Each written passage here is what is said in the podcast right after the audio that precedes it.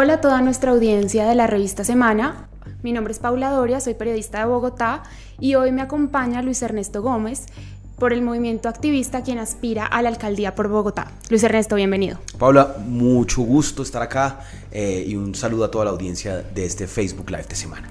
Eh, bueno, quisiera que empezáramos hablando de activista, de este nuevo movimiento ciudadano. Cuéntanos un poco de este. Mira, activista nace del sentimiento más cotidiano que tenemos los bogotanos y muy seguramente los colombianos y la gente hoy en el mundo. Y es que hay cosas que a uno le molestan, hay cosas que lo, em, que, lo, tienen mamado o, que le generan impotencia, como por ejemplo la angustia del trancón, eh, la preocupación por ejemplo por el tema de la calidad del aire.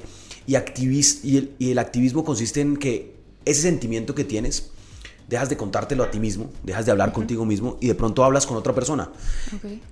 Puedes hablar a través de redes sociales, puedes hacerlo en tu oficina y en el momento en que tienes un eco, en que te das cuenta que no estás solo, ahí nace el activismo, ahí nace el inicio de una solución. Eh, y lo estamos viendo de manera masiva en Bogotá. La gente dice, no más tala de árboles. Y al día siguiente aquí, por ejemplo, cerca a, Semana, se movilizan las señoras para proteger los árboles del Parque Japón, se movilizan los jóvenes para defender que no haya objeciones al acuerdo de paz, se movilizan los ciudadanos para pedir que no haya, digamos, que el fiscal renuncie. Estamos viendo que hay una ciudad y una sociedad vibrante que participa en democracia, que se informa, que se involucra, pero no lo hace a través de las casas políticas no lo hace a través de los partidos tradicionales ni en procesos electorales. Activista nace con el interés de reconciliar esos dos mundos.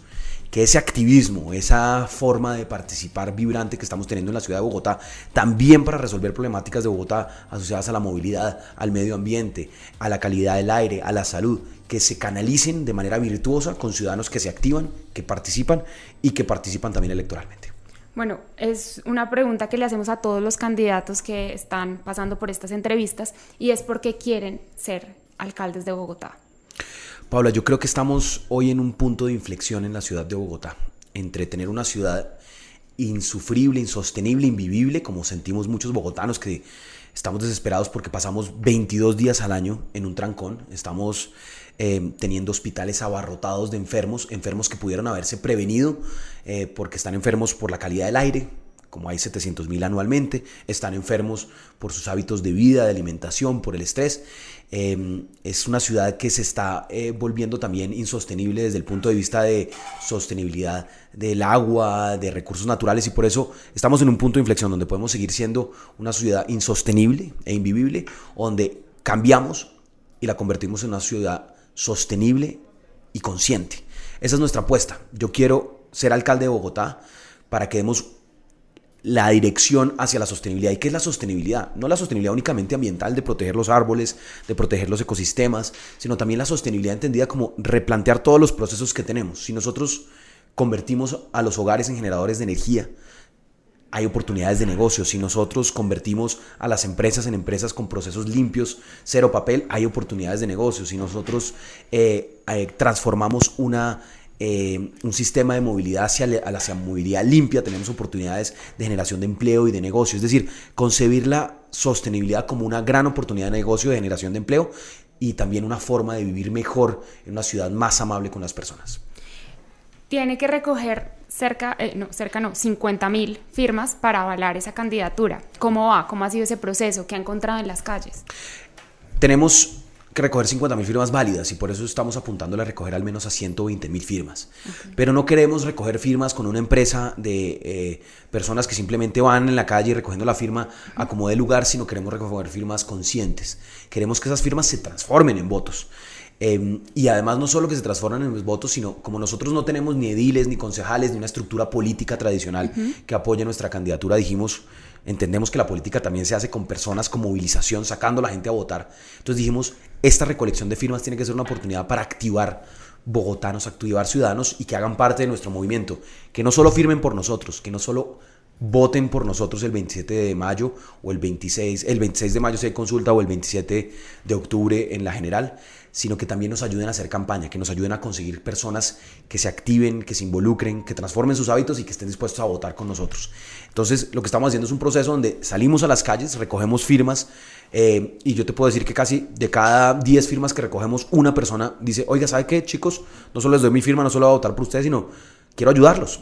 Entonces estamos en un trabajo realmente del uno a uno de construir estructuras en Bogotá, pero estructuras no políticas tradicionales, sino estructuras de ciudadanos que se activan, que quieren transformar a Bogotá, porque cambian ellos y porque están transformando también su decisión electoral. Antes militó en el Partido Liberal eh, y pues hay quienes se preguntan por qué no siguió por ese partido y por qué decidió hacer como su movimiento aparte. Bueno, primero decir que activista no es el movimiento de Luis Ernesto. Activista es el movimiento de un montón de activistas que han hecho posible y que se están juntando. Activistas como Claudia Calao, que está defendiendo la Reserva Vanderhamen desde hace tres años.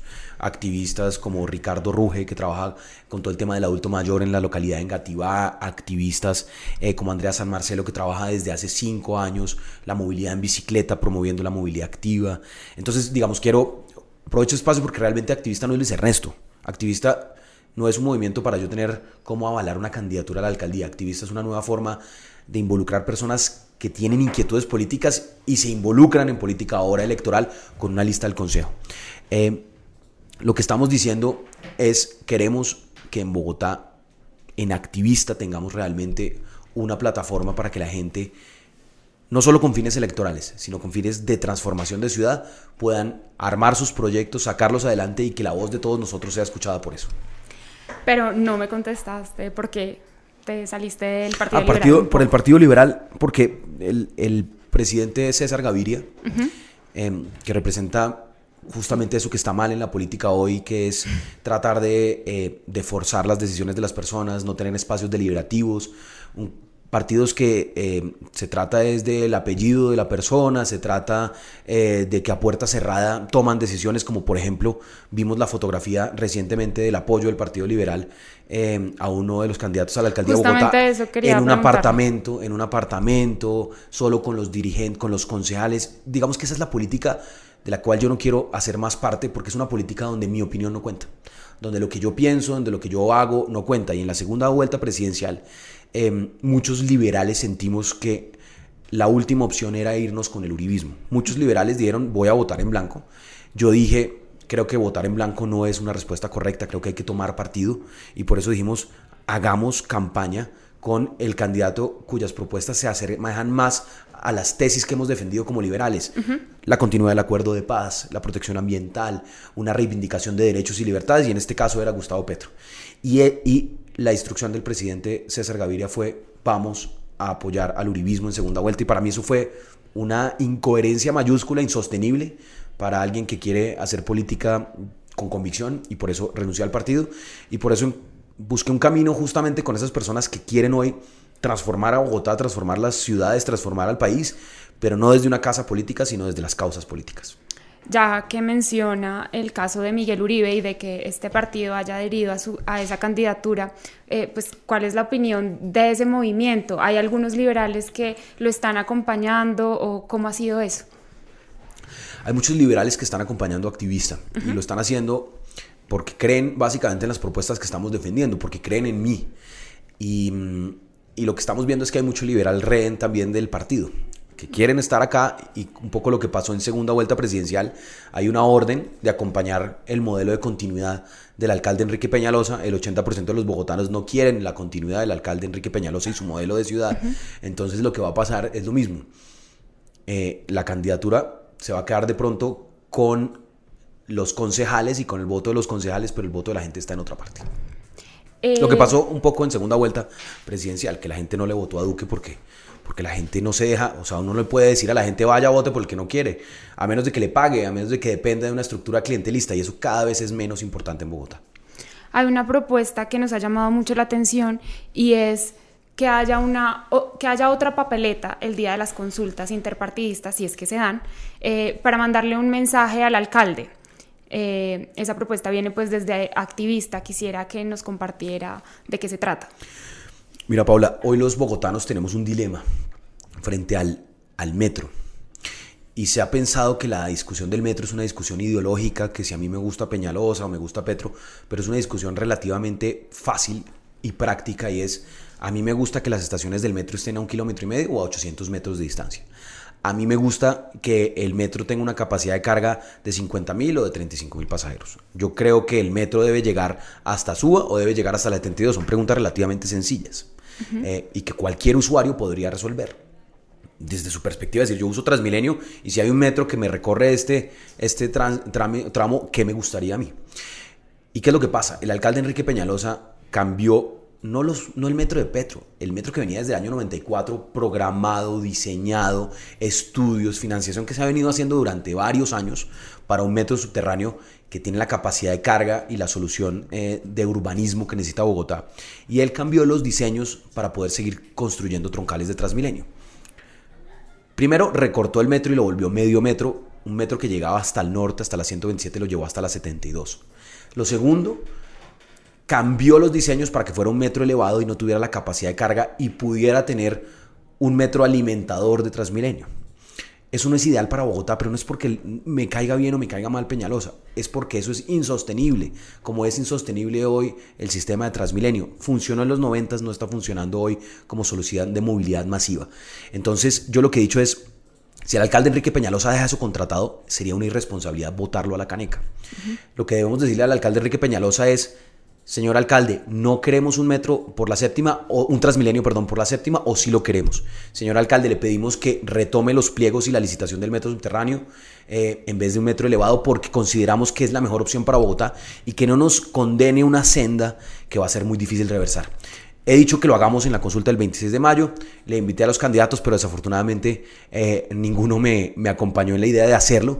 Yo creo que sería una oportunidad para que no quedemos en septiembre con un metro adjudicado que no es el metro ideal para Bogotá, que le permitan al próximo alcalde hacerlo, o si los bogotanos dicen, ¿saben qué? ¿Qué carajos? No queremos más discusiones sobre metros y elevado subterráneo, lo importante es que sea metro, listo. Entonces tiene un respaldo popular sólido esa obra y salimos para adelante. Justo eh, el argumento de muchas personas que apoyan el metro elevado y que dicen, no, ya, llevamos décadas esperando el, el metro, por favor, ya háganlo arriba, abajo, donde quieran, pero hagan un metro y podrían considerar que hacer una, eh, pues digamos que enviar esta papeleta o que no, o que digamos tratar de impedir eh, la adjudicación, pues sería como retroceder y que un metro subterráneo sería también volver al pasado, empezar de cero.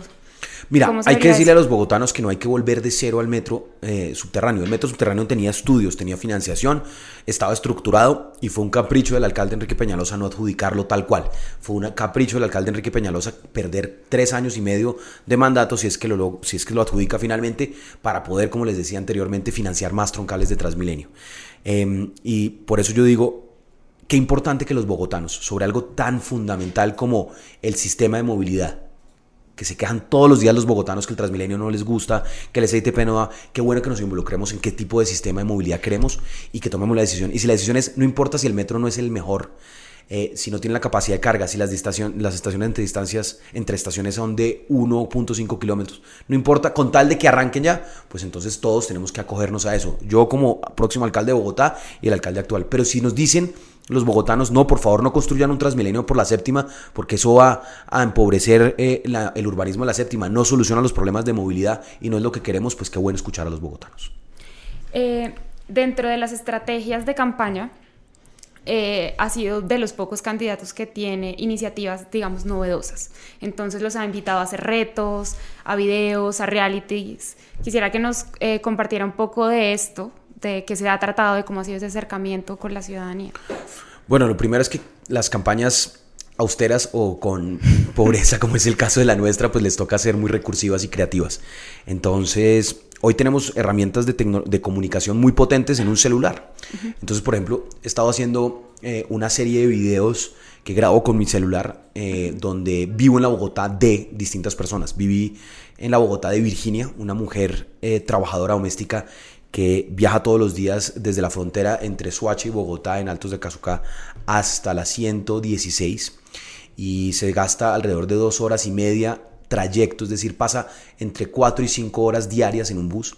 Arranca muy temprano a las 4 de la mañana porque hace el primer almuerzo, la primera comida, es todo lo de la economía del cuidado y aprendí muchísimo de ella y además construimos unas propuestas muy importantes de temas sencillos como por ejemplo, ella dice, si ustedes me eliminan la restricción que el pasaje de Transmilenio para hacer transbordos me acaba los 90 minutos, no saben cómo cambia mi vida, porque yo me estoy, cuando el sistema Transmilenio se colapsa, hay algún problema, yo pierdo y me toca volver a pagar un pasaje. Entonces, estamos encontrando soluciones fáciles a problemas pequeños, pero que pueden cambiarle a muchos bogotanos eh, su dinámica. Estamos también haciendo un ejercicio, Paula, que yo creo que es fundamental en esta campaña y es Bogotá no funciona es porque los bogotanos perdimos la empatía por los otros bogotanos. Creemos que todos los otros bogotanos son lo peor, que son ladrones, que, son, eh, que, están, que están rabiosos, que no saludan. Y es un círculo vicioso. Si yo creo que las otras personas son malas, yo también me empiezo a comportar mal. Si yo en cambio creo que las otras personas se portan bien, yo me tiendo a portar bien. Eso lo demuestra la psicología eh, de las normas sociales. Entonces lo que estamos diciendo es, tenemos que recuperar la empatía en Bogotá. Eh, la empatía por el habitante de calle. Saber su historia de pronto hace que yo no piense que me va a robar la empatía por eh, la recicladora de mi barrio. Si yo sé que doña Lady, como hicimos también en el seriado de Bogotá, necesita que la basura se le disponga en una bolsa blanca, pero con qué características voy a mejorar el problema de basura, pero también voy a ayudarle a Lady. Eh, si yo eh, resulto ser más empático con cualquier otro ciudadano, esta ciudad va a funcionar mejor y de eso también se trata nuestra campaña, que trabajemos el tema de basuras juntos a través de las challenges de basura, que, em, que sembremos conciencia sobre la problemática de calidad del aire, que lo estamos haciendo con nuestras cabinas de oxígeno a la hora de recoger firmas en las estaciones de Transmilenio para que la gente respire un minuto de aire limpio, de aire enriquecido con oxígeno y se den cuenta de lo que estamos respirando y lo importante que va a ser fijar las prioridades de la próxima administración en recuperar el aire limpio en Bogotá. Es decir, tratamos de hacer una campaña que nos permita también transformar conciencias justo también de eso quería hablar y es como la transformación cultural y ciudadana. Usted ha dicho en varias oportunidades también acá en Semana que no eh, es posible que un alcalde logre cosas solas, solo, que necesita eh, del acompañamiento de los ciudadanos, en este caso de los bogotanos, como cuáles serían las invitaciones que les haría o que nos haría a los que estamos hoy conectados a este Facebook Live.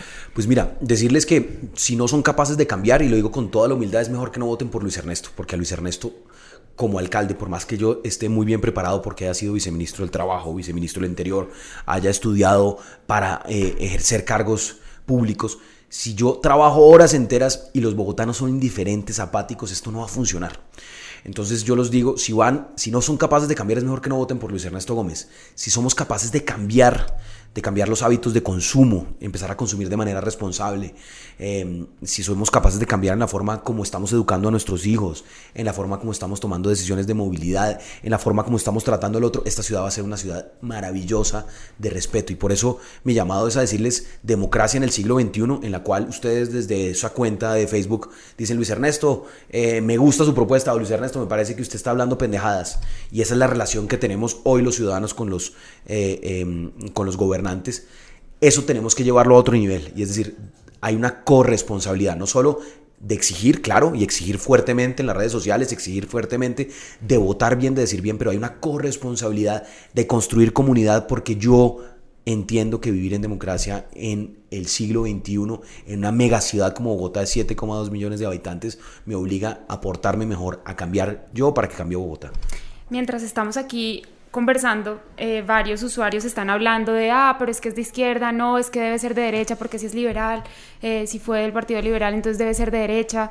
¿Cómo dejar de lado es eh, siempre esa polarización y esa como esos estereotipos entre izquierda y derecha y también pues como en, en qué lugar se ubica usted, cómo quisiera que lo vieran los ciudadanos? Pues mira, activista entiende que, o sea, un activista lo que quiere es solucionar un problema, transformar un problema como por ejemplo el problema de la calidad del aire. Se movilizan por la calidad del aire. Un activista quiere evitar el maltrato animal, entonces hay una solución ahí que puede ser una solución normativa o una solución también eh, cultural. Eh, el activista está del lado de las soluciones. Eh, y por eso, si la solución la trae una persona de derecha, bienvenida. Si la trae una persona de izquierda, bienvenida. Tenemos es que estar con las soluciones. Y además, cuando hablamos de de ser empáticos y de, ser respetuosos del otro, pues eso quiere decir que respetemos el criterio del otro, la opinión del otro. Yo me ubico en el espectro ideológico, me ubicaría en el centro izquierda. Yo soy un liberal socialdemócrata em, y, hoy eh, digamos, más allá de mi ideología, lo que estoy planteando es que necesitamos una ciudad con una buena gerencia pública, capaz de resolver los megaproblemas de ciudad en materia de salud, de movilidad, de medio ambiente, pero también una, una ciudad y con un alcalde que sea capaz de liderar un proceso de transformación cultural profundo en Bogotá. Eso es lo que necesitamos para la próxima alcaldía, no solo un buen gerente, sino un líder que transforme la conciencia de los bogotanos, que ayude a que entre todos vivamos mejor porque cambiamos nosotros. Eh, algunos se preocupan, o una de las grandes preocupaciones de, los ciudadanos es la, seguridad. Eh, por los hurtos, eh, los robos de celulares, de bicicletas. En ese sentido, usted tiene una propuesta muy inclinada hacia lo tecnológico, hacia innovar, digamos, también en ese sentido. Quisiera que nos compartiera un poco de eso. Mira, hoy la problemática de seguridad de Bogotá es dramática. No es una percepción de inseguridad en Bogotá. Hay una realidad objetiva de incremento de los hurtos de bicicleta, de los hurtos de celulares. Solo entre 2017 y 2018 se incrementaron en un 69% los hurtos de bicicleta. La gente está viajando insegura en el Transmilenio porque hay constante eh, hurto de celulares y esto tenemos que resolverlo. ¿Por qué no está funcionando bien la, la seguridad en Bogotá? Porque no es inteligente. Porque hemos tomado decisiones de eh, seguridad como por ejemplo prohibir el parrillero en moto, que puede que contribuya en algunos casos cuando el delincuente va en moto, pero estamos haciendo, castigando un montón de justos eh, por pecadores, básicamente personas que se utilizan la moto como una solución de movilidad y no estamos resolviendo el problema de fondo. Hoy, si tú llamas a la línea gratuita 123, vas a tener entre 2 y 3 minutos que identifiquen tu ubicación. Nosotros tenemos hoy la tecnología y en las grandes ciudades para que de manera inmediata se georreferencie y eso ayuda a ser mucho más efectivos en la, en la, en la intervención de la policía. Segundo, necesitamos que los policías no solo aumentar un pie de fuerza, porque hoy tenemos una deficiencia, hoy tenemos 234 policías por cada 100.000 habitantes y lo mínimo que debería tener una ciudad como Bogotá son 300 policías por cada 100.000 habitantes. Lo que necesitamos es que esos policías estén bien dotados, pero además estén portando bien. Entonces yo planteo que con una tecnología muy sencilla que se ha implementado en ciudades como Chicago, como Los Ángeles, que se llaman cámaras corporales, permita que el policía inicie el servicio, activa la cámara y al estar grabando lo que está haciendo permite tres cosas que son muy importantes. La primera, que si hay un caso de, em, digamos, de delincuencia, el proceso de judicialización se optimiza porque tienes un registro de video de lo que ocurrió y eso ayuda obviamente al proceso de judicialización. Segundo, disuade al policía de cometer actos de corrupción, porque básicamente si hay, una, si hay un acto de corrupción está haciendo, él mismo se está grabando, y también disuade al policía de los abusos de autoridad. Y lo que hemos visto recientemente en Bogotá es que los policías em, que están persiguiendo a los vendedores de empanada, los que están escribiendo poemas, en vez de estar persiguiendo a los, a los, em, a los que están robando celulares, pues están abusando de su autoridad y eso lo tenemos que corregir para que los hombres de policía que estén estén haciendo su trabajo y estén haciéndole de la mejor manera. Eh, otra de las preocupaciones de los ciudadanos es eh, lo que está pasando ambientalmente en la ciudad. Eh, hay varias cosas. Pues hemos estado de alerta en alerta ambiental por la mala calidad del aire, pero también hay muchos preocupados por lo que va a pasar con las reservas, con los cerros. ¿Cuáles serían sus propuestas en este sentido? Mira, nosotros entendimos que calidad de vida era construir autopistas, edificios, em, y para una ciudad de 8 y medio millones de habitantes. El censo real nos dice que somos 7 millones 200 mil habitantes y por eso hoy tenemos que repensarnos la ciudad, no una ciudad que se sigue expandiendo, sino una ciudad que se densifica y una ciudad que protege sin tibieza la estructura ecológica principal que tiene la sabana de Bogotá. Estamos hablando de humedales, estamos hablando de cerros orientales, Estamos hablando de la ronda del río Bogotá, estamos hablando por supuesto de la reserva Tomás Banderamen. Y lo que yo he dicho es, nosotros tenemos que proteger esos activos ambientales que son muy pocos para una ciudad que tiene riesgos, por ejemplo, de tener em, limitaciones de agua en un horizonte de 8 años con el cambio climático, que tiene riesgos, por ejemplo, a su seguridad alimentaria en un horizonte de 10 años también por cuenta del cambio climático. Pues que digamos, protejamos esos activos invirtamos en rehabilitarlos, no solo protegerlos, rehabilitarlos, recuperarlos, reforestar a Bogotá es algo necesario. Uno cree que hay que reforestar únicamente el Amazonas, em, eh, eh, pero tenemos que reforestar a Bogotá. La ronda del río Bogotá debe haber sido reforestada, al igual que la reserva Vanderhamen, y desafortunadamente la CAR y el distrito no han querido avanzar en eso porque pareciera que hay un interés en que se deterioren esos activos ambientales para poderlos pavimentar y hacer construcciones allí. Entonces, mi propuesta como alcalde es proteger esos activos ambientales sin tibieza, entender que protegerlos y rehabilitarlos es la mejor apuesta de sostenibilidad y de desarrollo que tiene, la, que tiene Bogotá. Si el desarrollo en Bogotá no es sostenible, no es desarrollo. Hay alguien que nos pregunta qué hacer para combatir la pobreza en Bogotá. Bueno, hoy Bogotá sigue teniendo unos niveles de pobreza importantes, especialmente de pobreza multidimensional. La pobreza extrema de esa medida en, en, pobreza monetaria de un dólar diario, dos dólares diarios, no es una buena forma de medir hoy la pobreza en Bogotá, porque esa es una pobreza que se ha reducido de manera muy importante en los últimos años y hay que reconocer también a buenos gobiernos eh, de los últimos años que han hecho inversión en lo social. Tenemos que volver a invertir la ecuación de inversión.